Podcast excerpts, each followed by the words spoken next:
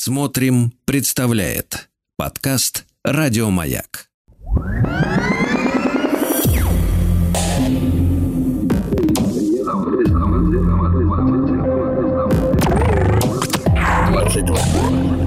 Объект. Объект двадцать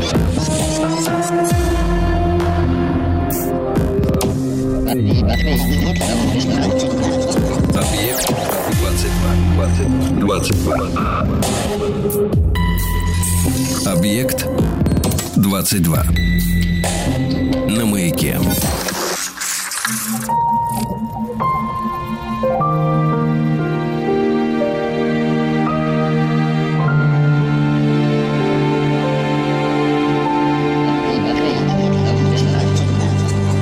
Объектив 22. Объектив 22 – это исключительно субъективный взгляд на кинематограф с опорой на исторические события. Я Евгений Стаховский и очередная тема – новый список фильмов.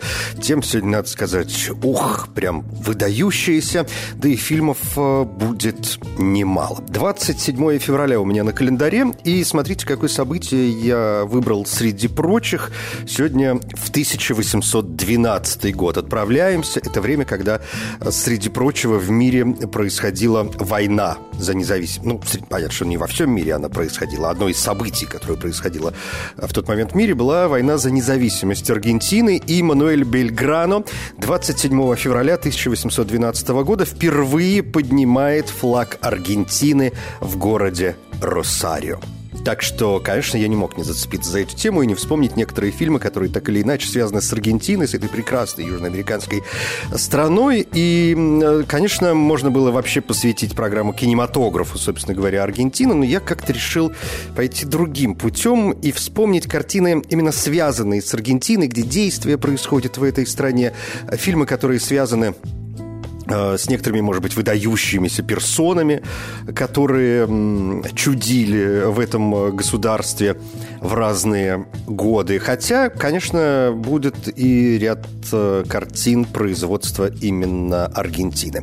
Но для начала немножко, собственно, истории флага Аргентины, Мануэля Бельграну и войны за независимость э, в Аргентине. Вообще, как в любая война, тем более война за независимость, это, конечно, очень запутанное дело, но мы все понимаем, что если в двух словах, это гражданская война, которая велась несколько лет, с 1810 по 16 год между э, аргентинскими, значит, патриотически вроде как э, настроенными силами, которые хотели независимости страны от, разумеется, Испании, и сторонниками именно испанской короны, которая, конечно, главенствовала э, в тех землях в то время. И Мануэль Бельграно был одним из лидеров вот этих патриотических сил, которые боролись за независимость э, Аргентины. Что до Росарио, городка, то это крупнейший город центральной аргентинской провинции Санта-Фе. Очень симпатичный город. Будете в тех краях, непременно наведайтесь. А что до флага, почему флаг Аргентины, собственно, бело-голубой, здесь э, вообще история, как обычно, распадается на части, поскольку у нас нет насколько я понимаю, какой-то серьезной устоявшейся версии. Их несколько. А, фактом вроде как остается то, что за основу были взяты цвета уже использованной аргентинской кокарды. А, кокарда была учреждена 18 февраля 1812 года. И, ну, кокарда, то есть этот кружочек, с э, точечкой посередине, э, символ, который часто, например, рисуют на самолетах. И он тоже бело-голубого цвета, как и флаг Аргентины в э, последующие годы и по сию пору. Но мы не знаем, почему там были выбраны бело-голубые цвета для кокарды. Одни говорят, что в основе рыцарский большой крест ордена Карлоса III, учрежденного королем Испании Карлосом III еще в 1771 году. Другая версия гласит, что что это дом Фердинанда VII, тогдашнего короля Испании, но во время гражданской э, войны в Аргентине. Э, кто-то говорит об английских вторжениях в те земли 1806-1807 годов. А нужно было поменять цвета, потому что в какой-то момент во время гражданской войны оказалось, что и роялисты, и патриоты используют одни и те же цвета. Цвета, собственно, испанского флага. И нужно было что-то с этим делать. Поэтому патриотически настроенные силы стали придумывать для себя что-то другое. Есть версия, что в 2010, ой, простите, в 1800, конечно, 10 году некоторые сторонники майской революции была и э, такая серия революционных событий, произошедших в Буэнос-Айресе, так вот, эм, они, чтобы отличать друг от друга и чтобы участвовать в разных манифестациях, они придумали использовать белые ленты, которые они прикрепляли на значит, свою одежду, на жакеты, на курточки, на, на шляпы. И что вот это, собственно, белый цвет тогда был взят за основу, потом его стали совмещать с какими-то моментами. А есть еще очень простая версия, что один из эм, аргентинских политиков, это главный герой майской революции, участник участник аргентинской войны за независимость э, Доминго Френч, он, э, когда нужно было тоже значит, найти какие-то отличительные цвета, чтобы повязать эти ленты, он зашел в какой-то магазин, чуть ли не первый попавшийся для того, чтобы взять эти ленты, а там были только лишь ленты белого и голубого цвета. Поэтому он взял эти две ленты, которые в конце концов, эти цвета стали символом, превратились э, вот в эту кокарду, и в конце концов значит, эти цвета стали и главными цветами флага Аргентины. Как бы то ни было, именно вот этот трехцветный флаг, то есть двухцветный, но трехполосный флаг, голубой, белый, голубой, был поднят Мануэлем Бельграно в городе Росарио 27 февраля 1812 года. Война, вот, как я уже сказал, конечно, в этот момент не закончилась, она продолжалась до 1816 года, и уже тогда Конгресс в 1816 году окончательно э, назначил э, вот эту эмблему, этот символ, эти цвета национальным флагом Аргентины. В 1818 году к центру было добавлено желтое, золотое, майское, так называемое майское солнце. Это национальный символ не только Аргентины, но и Уругвая. На флаге Аргентины майское солнце – это солнце с человеческим лицом и 32 лучами. И э, почему майская? Ну, понятно, что это майская революция, о которой я уже сказал. А почему солнце? Ну, скорее всего, это, конечно, э, древний бог солнца инков, Инти. Инки, конечно, главная история в Южной Америке, поэтому ну, было сложно как-то не опираться на их мифологию. Но хватит истории, давайте к кино.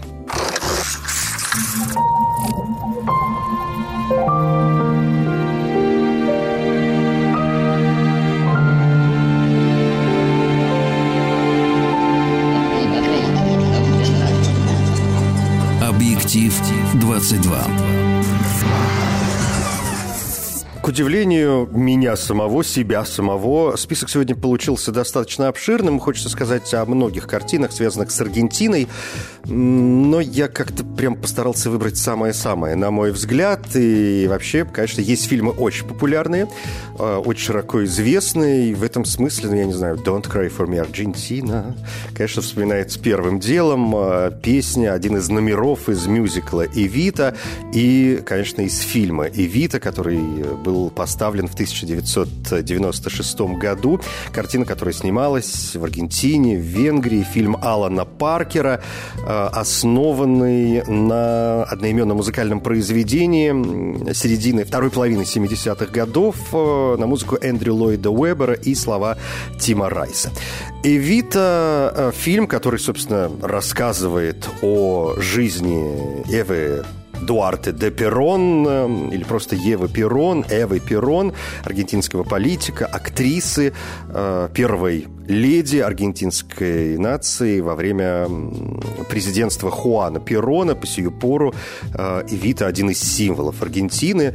Я периодически как-то со знакомыми аргентинцами разговариваю, и, в общем, все мне подтверждают, что да, до сих пор Эвиту очень любят и, в общем, вспоминают ее с э, каким-то вот таким почтением.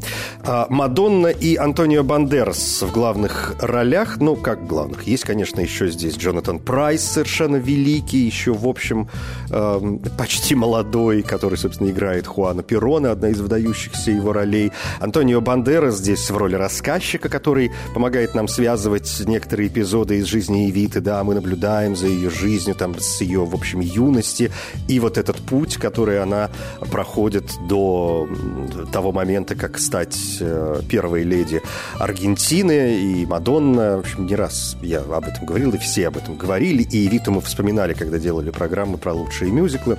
Э, так вот, Мадонна очень хотела, конечно, сыграть Евиту, потому что чувствовала эм, схожесть своей судьбы с ее судьбой, вот этот путь наверх э, очень разными путями, иногда, может быть, для кого-то не совсем приличными, но уж э, что. В общем, про Евиту написаны тома, и здесь я могу час, конечно, или два про нее рассказывать, но тогда мы не успеем э, ничего больше. Э, можно как угодно относиться к Мадонне, но это, конечно, совершенно выдающаяся ее кинематографическая роль, может быть, единственная приличная кинематографическая роль. В общем, тот случай, даже когда такие не очень долюбливающие Мадонну люди, и то как-то сказали, ну да, здесь, собственно говоря, вопросов э, нет. Так что Эвита сегодня пункт номер один. Пункт номер два, тоже очень популярная картина, на мой взгляд, называется она «Дневники мотоциклиста». Это роуд-муви Вальтера Салиса, бразильского кинорежиссера. Фильм, который рассказывает о путешествии по Южной Америке Эрнеста Гевары, то есть Че Гевары в молодости, как они вдвоем с э, его другом, аргентинским врачом Альберто Ромеро. Эрнесто Че Гевара, как известно, в общем, тоже был недалек от э, медицины. И вот они путешествуют по странам Латинской Америки, и Аргентина здесь, в общем, занимает очень серьезное место, поскольку, ну, мы знаем, знаем, что Че Гевара сам аргентинец, да, то есть мы, конечно, его помним как команданты кубинской революции 1959 года и как кубинского э, государственного такого политического деятеля, но он аргентинец, и понятно, что, в общем, довольно серьезная часть его жизни связана именно с Аргентиной, поэтому я посчитал необходимым, конечно, эту картину в сегодняшний список включить. А, тем более, что здесь присутствует Буэнос-Айрес, то есть они покидают Буэнос-Айрес для того, чтобы путешествовать по континенту. Э, плюс здесь мой любимый Гаэль Гарсия Берналь, совершенно потрясающий артист, которого, за которым я очень давно слежу, и, конечно, один из лучших, э, самых интересных актеров, на мой взгляд, и в современном кинематографе. Хотя, в общем, он еще молодой парень, мы с ним одногодки, что ли, или он меня моложе даже на год, ну, неважно. И Родриго де ла Серна в другой очень интересной роли. Родриго де ла Серна станет э, очень э, популярен и в 21 веке. То есть мне кажется, что до этого, ну вот его знали любители кино, но такая всемирная популярность пришла ему после сериала «Бумажный дом», где он э, играет Палермо. Если смотрели, конечно, вы помните. Хотя там все молодцы. В «Бумажном доме» я имею в виду.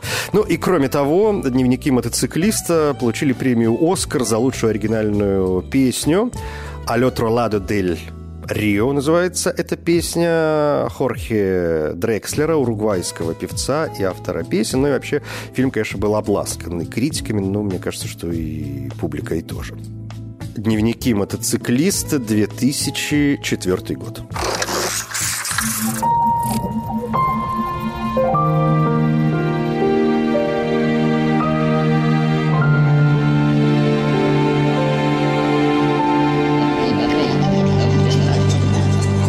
Объектив 22. Понятно, что раз уж мы говорим о фильмах об Аргентине, не обойдемся и без картин, которые, собственно говоря, сделаны в Аргентине. Да, я в самом начале сказал, что речь сегодня не об аргентинском кинематографе, но понятно, что здесь будут фильмы, сделанные в Аргентине, совместное производство или личное производство. Эм, очень часто Аргентина сотрудничает в этом смысле именно с Испанией, ну, понятно почему. И если вспоминать э, какие-то наиболее выдающиеся работы, может быть, более-менее даже популярные, то, конечно, надо вспомнить фильм 2009 года, драматическая история, триллер местами, фильм, который называется э, «Тайна в его глазах». Хуан Хосе Кампанелло, режиссер, э, фильм, который основан на знаменитом романе Эдуарда Сачери «Вопрос в его глазах» и он помогал э, Компанелле писать э, сценарий. Это самый успешный аргентинский фильм 2009 года и одна из самых кассовых картин в истории аргентинского кинематографа. Это второй аргентинский фильм, получивший премию «Оскар» за лучший иностранный фильм э, в истории аргентинского кинематографа. Первой картиной была историческая драма Луиса Пуэнсо под названием «Официальная история», или на русском, по-моему, его принято называть официальная версия. И в этом фильме официальная версия действие происходит в 1983 году в Буэнос-Айресе. Эм, вскоре после свержения военной э, диктатуры и завершения грязной войны, вообще о грязной войне я хотел сказать несколько позже, но раз уж заговорили, ничего не попишешь. Э, зато будет такой задел, крючочек, что продолжим с грязной войной, и фильмы, которые ей посвящены, непременно вспомним. Ну, короче, вот все, что здесь происходит по завершении грязной войны, тут главное действующее лицо, учительница, которая, в общем, далека от политики, она замужем, у нее приемная дочь, и вдруг выясняется, вот, да, история, конечно, движется по спирали. И тут вдруг выясняется, что дочь ее приемная – это ребенок политзаключенного, а, значит, э, муж, с которым она живет, очень даже причастен к преступлениям диктатуры. И, конечно, это становится поворотным каким-то моментом в ее жизни. Она погружается в политику, погружается в историю и открывает для себя много нового. Так что официальная версия, конечно, тоже в сегодняшнем списке 1985 год, Луис Пуэнсо. Но вернемся к «Тайне в его глазах». Фильм рассказывает о человеке, который, ну, о человеке, да, который хочет написать э, книгу, э, посвященную одному уголовному делу, в котором он стал свидетелем, а то и главным действующим лицом. А главный герой, он судебный агент, он на пенсии. И вот он вспоминает это преступление, которое произошло в 1974 году, то есть прошло там 25 лет до того момента, как мы погружаемся в эту историю. Ну и дальше все, воспоминания, распутывание клубочков. В общем, все это превращается в вполне себе приличный триллер, получивший э, массу наград, в том числе э, премию Гойя как лучший ибероамериканский фильм, а Соледат Вильямиль стала обладательницей Гои как лучшая новая актриса. Ну, и, в общем, там, конечно, можно бешеное количество времени все это дело перечислять. Так что 2009 год э, «Тайна в его глазах». В 2015 году вышла американская версия этой картины «Тайна в их глазах», фильм, который основан на фильме «Тайна в его глазах», в общем, неплохая попытка, неплохая версия, но оригинал тот случай, когда с оригиналом, конечно, не сравнить. Хотя можно посмотреть оба. Но давайте дальше. Так вот, если м, «Тайна в его глазах» все-таки выдуманная история, то картина «Ограбление века» 2020 года основана на реальном и очень громком деле. Это еще один аргентинский именно фильм в нашей сегодняшней э, подборке. Фильм режиссера Ариэля Винограда. На русском языке его почему-то называют винградом, ну, видимо, потому что виноград у нас есть такое слово, и, может быть, посчитали, что кому-то оно чем-то может не понравиться. Но в любом случае э, виноград для испаноязычного человека слово, в общем, чуждое, поскольку виноград на испанском языке это ува. Поэтому ассоциации, ну, такие. Ну, такие себе ассоциации. Но да тем не менее. Значит, фильм э, под названием «Ограбление века» Опять же, на русском он называется «Афера века». Фильм, еще раз скажу, 2020 года. Очень э, заманчивая история и реальная история. Это ограбление отделения Банку Рио в городе Акасусо. Это район э, Буэнос-Айреса, Большого Буэнос-Айреса, ограбление, которое произошло в январе 2006 года, когда значит, на банк напала банда из шести человек, которые были вооружены, но, как выяснилось, это были муляжи, да, копии какого-то, в общем, игрушечное оружие, и э, эти люди захватили 23 заложника и в итоге похитили около 19 миллионов долларов. Очень громкое преступление, по крайней мере, для Аргентины и вообще для Южной э, Америки, и понятно, что, в общем, их в конце концов схватили, э, был громкий судебный э, процесс, и им всем грозили большие сроки, но когда выяснилось, что оружие не настоящее, получили они, конечно, поменьше. Там кому-то 15 дали, кому-то 10, кому-то 9. Ну и вот э, сняли фильм очень достойный, искренняя рекомендация «Ограбление века» или «Афера века».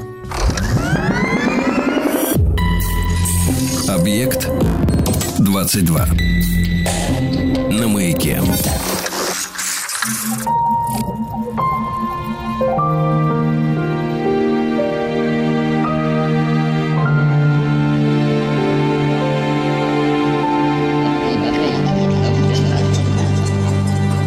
Объектив 22. 27 февраля на календаре. Вспоминаем сегодня фильмы про Аргентину. А все потому, что в этот день, в 1812 году, во время войны за независимость Аргентины, Мануэль Бельграно впервые поднимает флаг Аргентины в городе Росарио. И мне показалось это неплохим поводом вспомнить об этой прекрасной стране и вспомнить фильмы, которые так или иначе с Аргентиной связаны. Но понятно, что когда у нас есть какое-то центральное слово, в данном случае Аргентина, то есть э, фильмы, которые, собственно говоря, вот этим словом обозначены, и больше там ничего нет. Хотя, может быть, они этим словом обозначены обозначены в русском языке, поскольку опираемся мы все-таки на русскоязычные названия, которые э, порой очень сильно отличаются от э, оригиналов. Так вот, э, фильмы с названием «Аргентина» в нашем русскоязычном варианте есть две картины с таким названием. А, один фильм – это фильм 2015 года, который вообще-то в оригинале называется «Зонда. Аргентинский фольклор». Это документальная история, которая при этом сделана выдающимся совершенно испанским кинорежиссером Карлосом Саурой.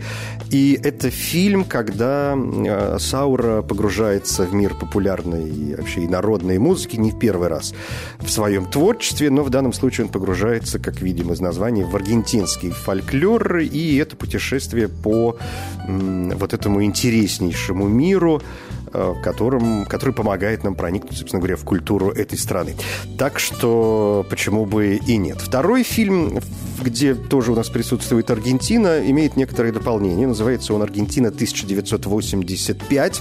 Это фильм э, Сантьяго Митре, совместное производство Аргентины и США, венецианский кинофестиваль, э, номинация на «Оскар», на премию Гойя, награда «Золотой глобус» как лучший фильм на иностранном языке. И здесь, как опять же следует из названия, действие происходит в 1985 году в Аргентине, когда э, происходит суд над э, военной хунтой. То есть вовсю идет нормальная история после всяких диктаторских, кровавых и прочих э, преступных режимов. Естественно, наступает так или иначе время расплаты. Так вот и в этом фильме рассказывается о расследованиях э, преступлений, э, которые были совершены в Аргентине, совершены военной хунтой для того, чтобы удержать э, власть. Прекрасная картина совершенно прекрасная судебная драма. Я люблю этот фильм еще и потому, что судебная драма, ну, для меня лично один из любимых жанров, так что, конечно, сумасшедшее удовольствие. А раз уж мы заговорили о военной хунте, то это вот как раз тот момент, который нас пододвигает к грязной э, войне, о которой я уже сказал два слова, когда вспомнил картину «Официальная версия» и обещал, что мы посвятим некоторое время этой части аргентинской истории. Здесь есть ряд фильмов, которые я с удовольствием вспомню, фильмов действительно очень важных и при этом увлекательных и интересных, но давайте пойдем, что называется, прям по, по списку. А, «Ночь карандашей» не по значимости, просто вот по, по порядку. Как я их у себя в списке обозначил, так вот по списку идем. А, значит, «Ночь карандашей» — это аргентинская картина Эктора Оливеры, фильм 1986 года. И это фильм, который рассказывает о студенческих э, протестах 1975 года и протестах, которые продолжались в течение нескольких Э, лет, то есть мы наблюдаем за деятельностью вот этого подполья, о людях, которые были пойманы и посажены в тюрьму, мы имеем возможность практически наблюдать за теми условиями, э, когда они перебывали в заключении, пытки этих молодых людей. Э, параллельно мы узнаем историю их семей, как они себя ведут и что делать. Но, в общем, э, конечно, психологический опыт и вот это травмирующее состояние и показ в очередной раз того, что такое на самом деле диктатура, что такое политические заключенные и вообще какой-то все это кошмар и ужас, который, к сожалению, в некоторых странах мира по сию пору продолжается. А, когда это закончится, совершенно непонятно. Но, в общем, «Ночь карандашей» совершенно прекрасный фильм. Господи, я про него вспомнил, что у меня мурашки аж побежали. А, такое бывает, ну, бывает, случается со мной.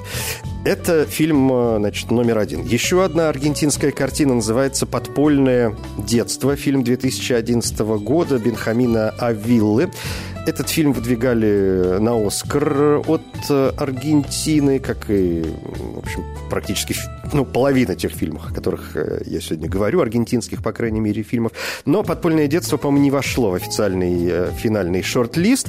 А, значит, «Грязная война» все та же. Я, кстати, не напомнил, да, что это такое. Если вспоминать в двух словах, то это собственно, действия, которые предпринимала военная диктатура и э, вот эти ключевые моменты, да, пик всего этого дела в 1976-83 годах, то есть вот это получило в истории название «Грязной войны».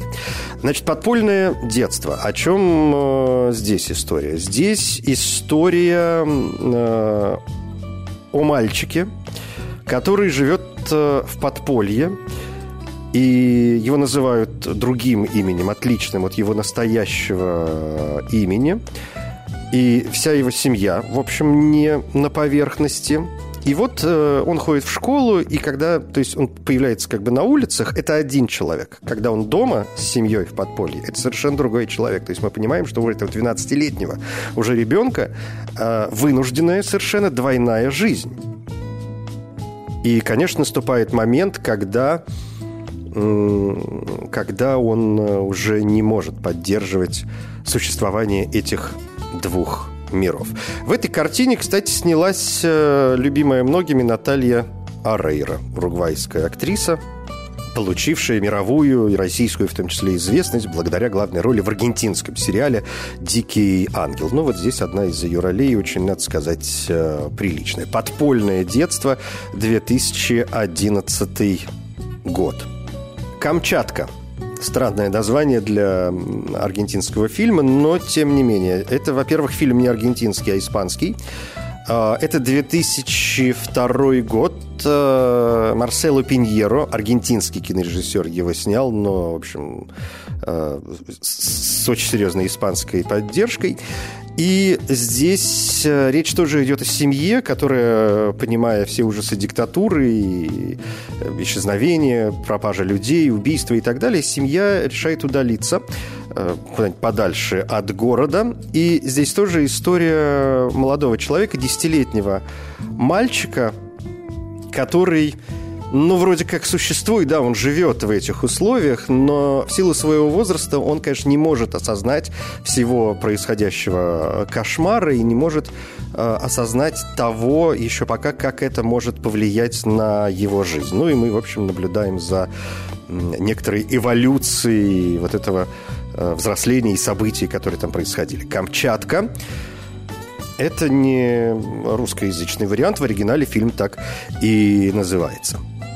Ну и успеваю сказать два слова о фильме «Гараж Олимпо», политическая драма Марко Бечеса, чилийского и итальянского кинорежиссера. Здесь, ну, тоже грязная война, и здесь главный герой э, девушка, которую похитили в конце 70-х годов, и, и она оказывается в заключении, и, конечно, тоже оказывается в условиях пыток, так что здесь, опять же, реальная история в основе. А гараж Олимпо, Эль Олимпо, это был тайный центр содержания под стражей, который был расположен в самом Буэнос-Айресе, и он функционировал всего 5 месяцев, но там а, содержалось, сегодня мы знаем эти цифры, 700 а, значит, человек, из которых выжили только 50. Объект 22. На маяке.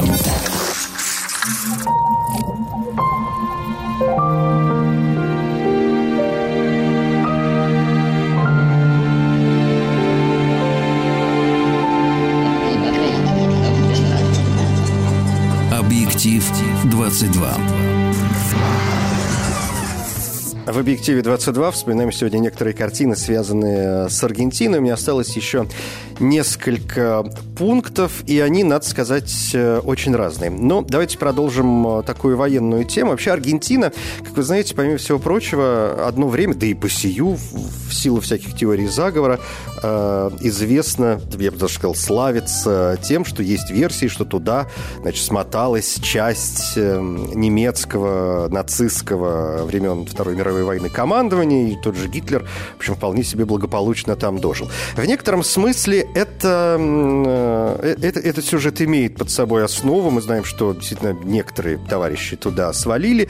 И понятно, что есть фильмы, которые посвящены э, этой теме. Например, фильм под названием «Операция Финал». Фильм Криса Вайца американская картина, фильм 2018 года, и это фильм о поимке нацистского лидера, одного из нацистских лидеров, Адольфа Эйхмана, агентами Массада израильской разведки в Буэнос-Айресе в 1960 году. Ну, то есть мы понимаем, что уже через 15 лет после окончания Второй мировой войны разведчики выслеживают в Аргентине Адольфа Эйхмана и он там скрывается, примерив на себя другую личность, ну и, в общем, все как надо. А, довольно увлекательный практически триллер «Операция Финал». Есть фильмы, которые ну, вроде как связаны с Аргентиной, но я, честно говоря, не очень уверен, что они подходят для сегодняшней темы.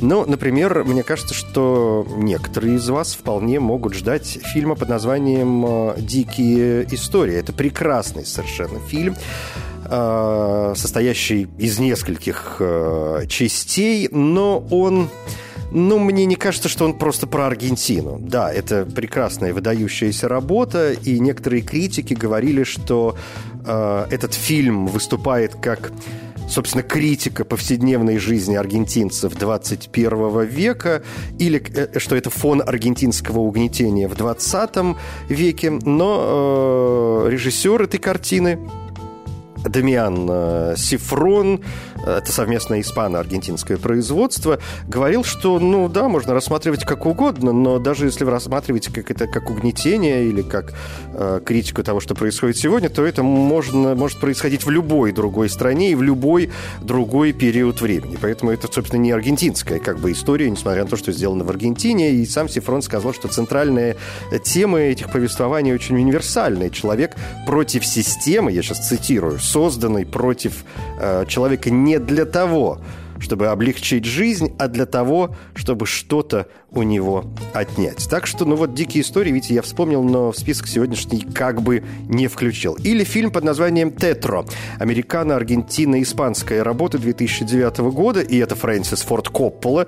На минуточку прекрасные актеры Винсент Галло, Марибель Верду, Родриго де ла Серна, которого мы сегодня уже вспоминали, Кармен Маура, э, Клаус Мария Брандауэр. Фильм о воссоединении братьев итальянского происхождения в Аргентине.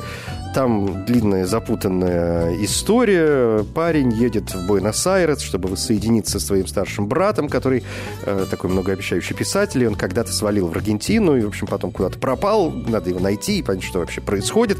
Прекрасный такой фильм нуар практически трехчасовое в стиле Копполы повествования. Такой, знаете, крестный отец на минималках, как говорили э, древние. Ну, почему бы не вспомнить и эту картину. Хотя я, э, чтобы закончить, э, хочу вспомнить вот какие фильмы. Во-первых, э, фильм под названием «Шедевр», фильм 2018 года.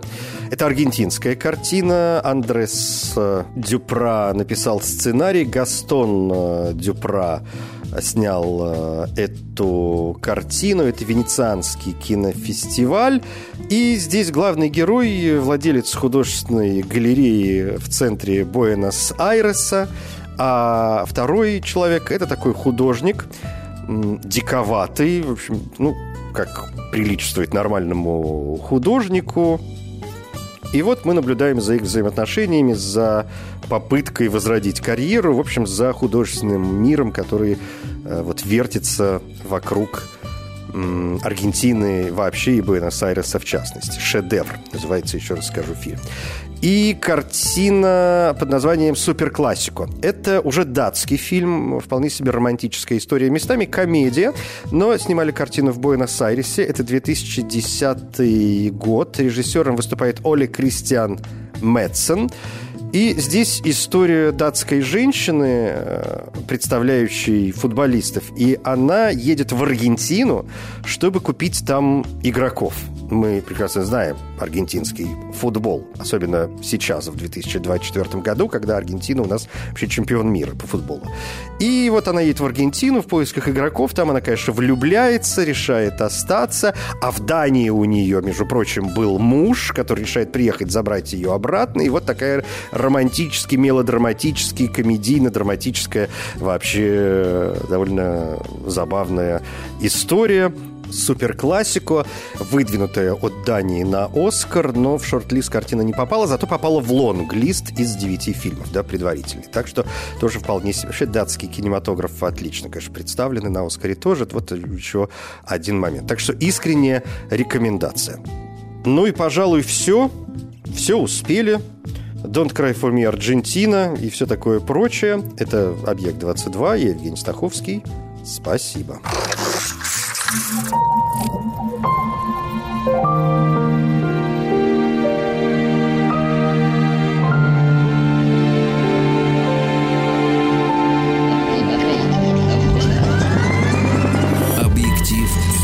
Объект 22. На маяке. Еще больше подкастов маяка. Насмотрим.